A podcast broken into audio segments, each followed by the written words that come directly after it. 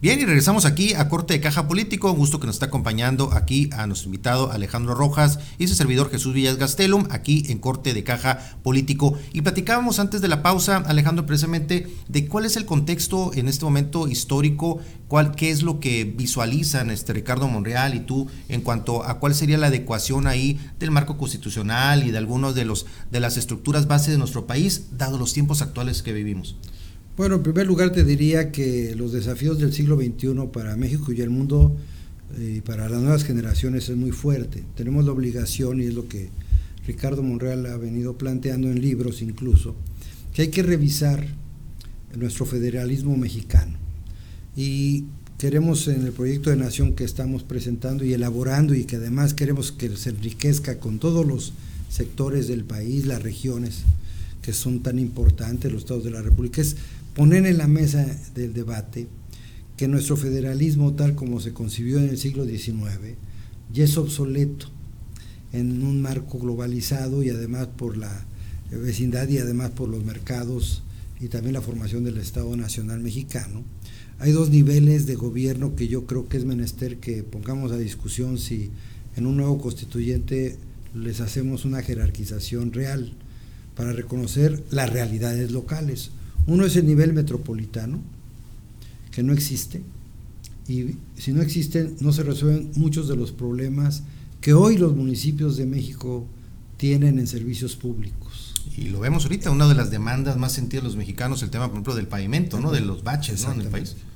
O sea, los servicios públicos están hechos pedazos. ¿Por qué? Porque eh, el pacto fiscal ha dejado sin recursos a los municipios y los municipios por sí solos no pueden resolver problemas metropolitanos como el agua, la movilidad, las luminarias, etc. etc. ¿Estamos, Alejandro, ante uno de los gobiernos más centralistas de los últimos sexenios? Sí, lo que pasa es que es una deformación del presidencialismo mexicano, que eso es lo que nosotros también proponemos. Revisemos, eh, como decía el maestro Carpizo, las facultades constitucionales y metaconstitucionales del presidencialismo mexicano, que cada quien lo ejerce, como decía el maestro Cosío Villegas, según su muy estilo personal de gobernar. Hay quienes desacralizaron la presidencia y hay quienes empoderan la presidencia. Pero eso depende de la personalidad. Sin embargo, las facultades metaconstitucionales han hecho que los poderes públicos se desequilibren.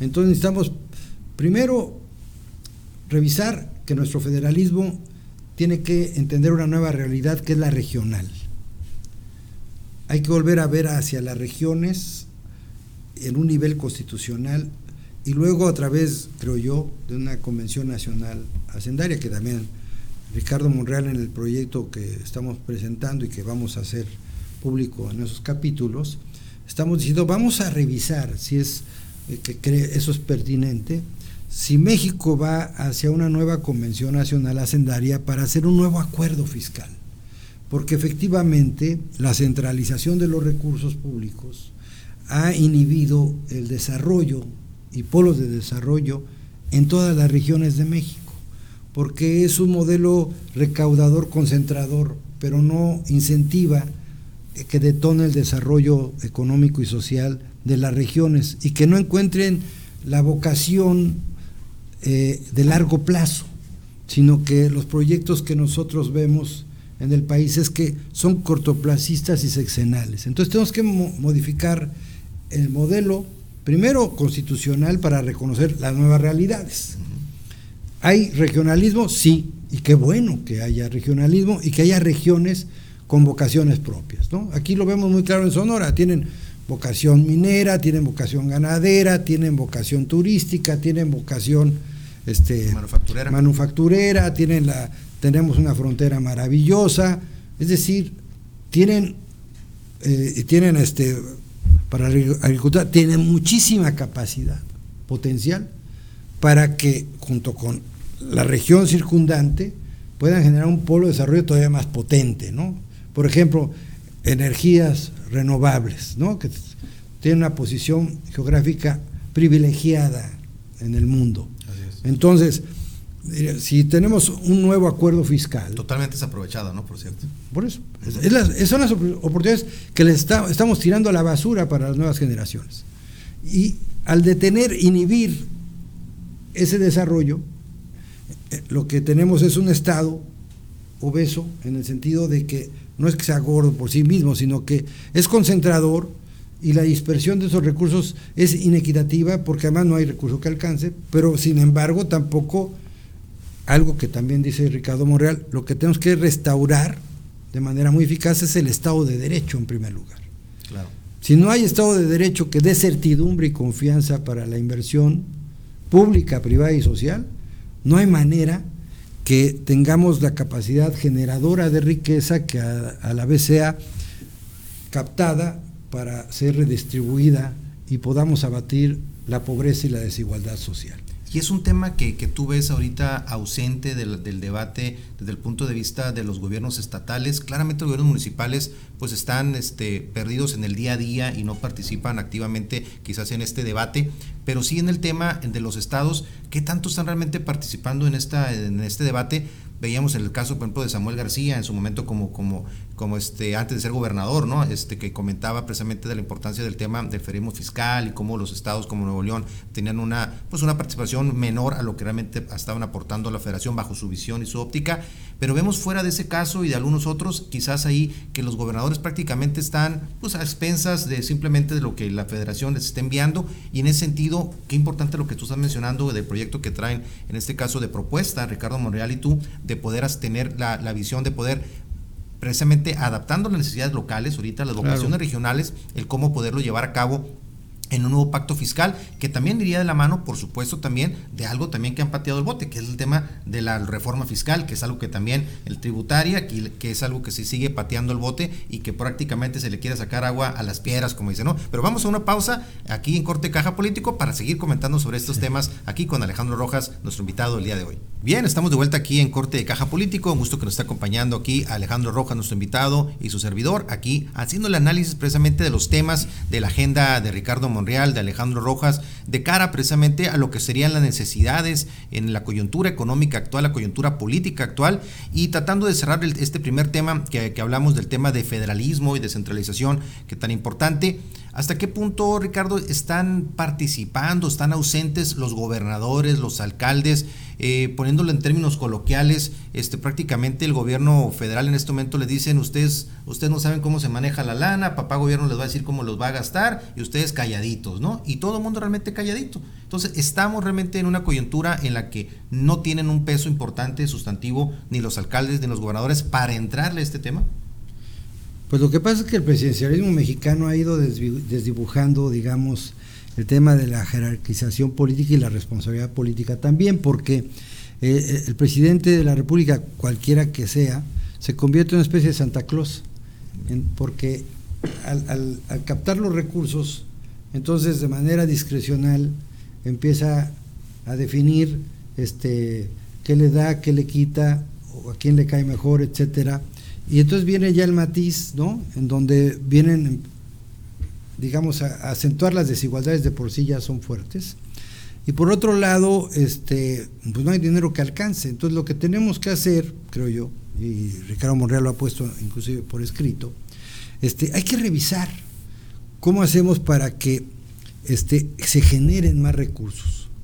Pero los recursos no van a llegar de la recaudación fiscal solamente, sino cómo incentivamos para que se genere la riqueza, detonemos el desarrollo económico y social y entonces sí la recaudación podamos establecer un nuevo pacto, un nuevo acuerdo fiscal, un nuevo acuerdo por la nación le llamamos nosotros, en el cual redefinamos, incluyendo yo, yo en lo personal creo que hay que redefinir cierta autonomía relativa de las regiones y una diferenciación fiscal todavía más pronunciada de las regiones para que sus vocaciones económicas realmente detonen con mayor fuerza. Un ejemplo, Sonora, en el marco turístico, en el marco minero o en el marco energético, de energías renovables.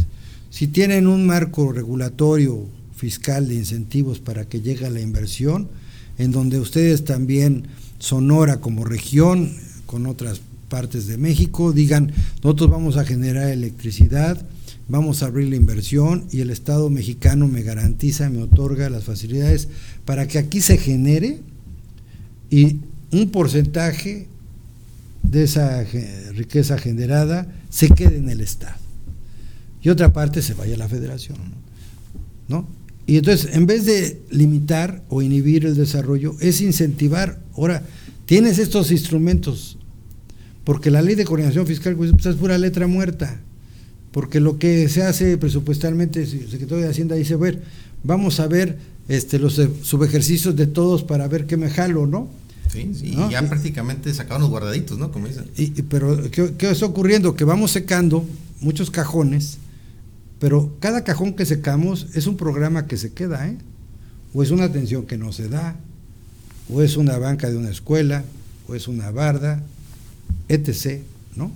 O los desastres, lo que, lo que se te ocurre.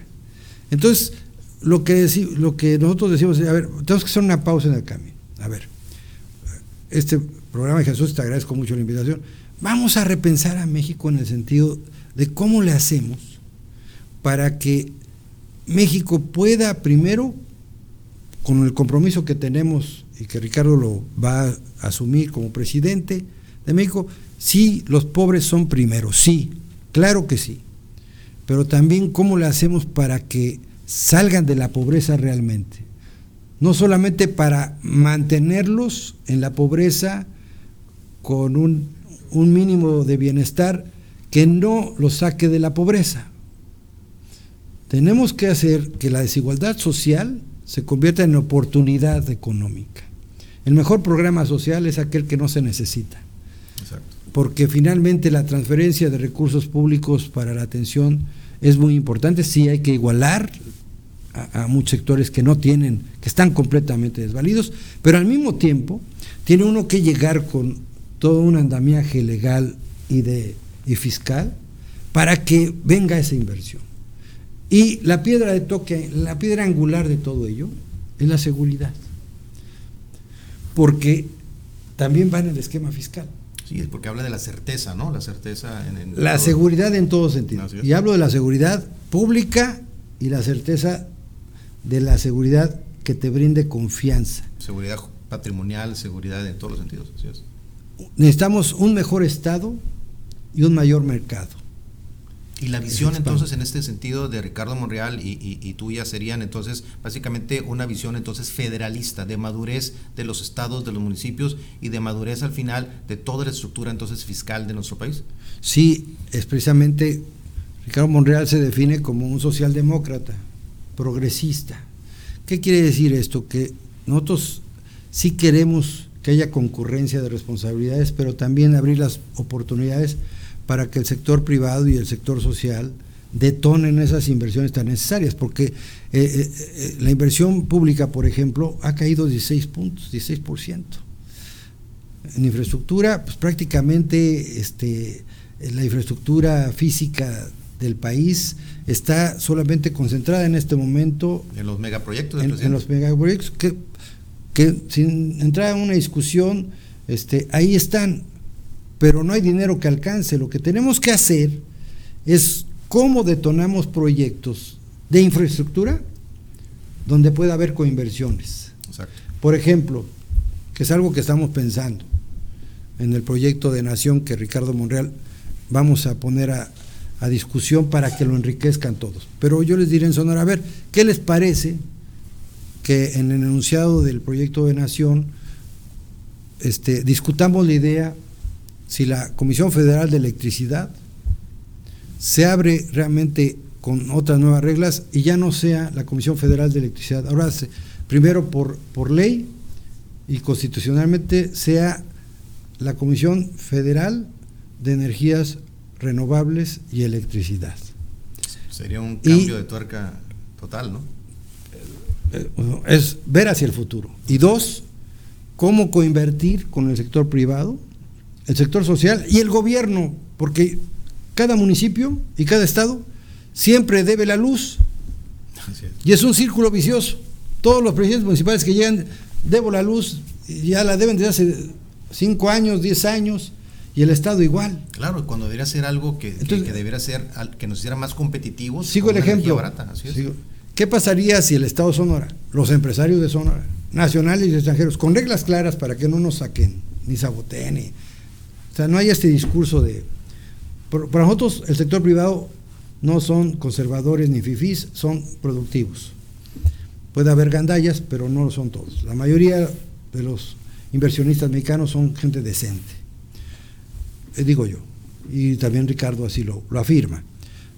¿Qué pasaría si el gobierno de Sonora, los empresarios de Sonora, en alianza con los sectores, los municipios, generan la electricidad con el potencial solar que tiene Sonora? Imagínense si no van a tener buenos servicios públicos. Claro. Imagínense si no van a poder esa, darle rentabilidad a esas inversiones. Y lo que va a detonar regionalmente y va a traer la inversión de todas las regiones, no solo de Sonora, sino allende fronteras y todo, todo lo que está alrededor de ustedes, que es una región. Así es. Entonces, si nosotros, eh, Ricardo Monreal lo que quiere es, veamos hacia, hacia el 2050, y para eso tenemos que redefinir la arquitectura constitucional, la jurídica, la legislativa, e ir incluso poner en la mesa en el debate un nuevo constituyente para redefinir este federalismo en el cual se inserten las regiones como, como una realidad constitucional en donde tengan autonomía relativa con otro nivel metropolitano para la coordinación, para la atención de los servicios públicos. Y una claridad en el, en el horizonte, ¿no? Que es lo y una planeación y prospectiva que tú digas, ¿cómo van a crecer las ciudades? Y los indicadores y las mediciones durante el proceso, que es lo que finalmente pues, detienen muchas veces las cosas que realmente no puedan medirse, no puedan de una u otra forma evaluarse durante el transcurso de, de los programas y los proyectos, ¿no? Entonces, ¿te parece Alejandro? Vamos a ir rapidito, ya está mandando a una pausa y retomar de una u otra forma también lo que serían entonces, cuáles serían los de esta visión de Ricardo Monreal de cara a su proyecto 2024. Vamos a una pausa, regresamos aquí a Corte de Caja Político.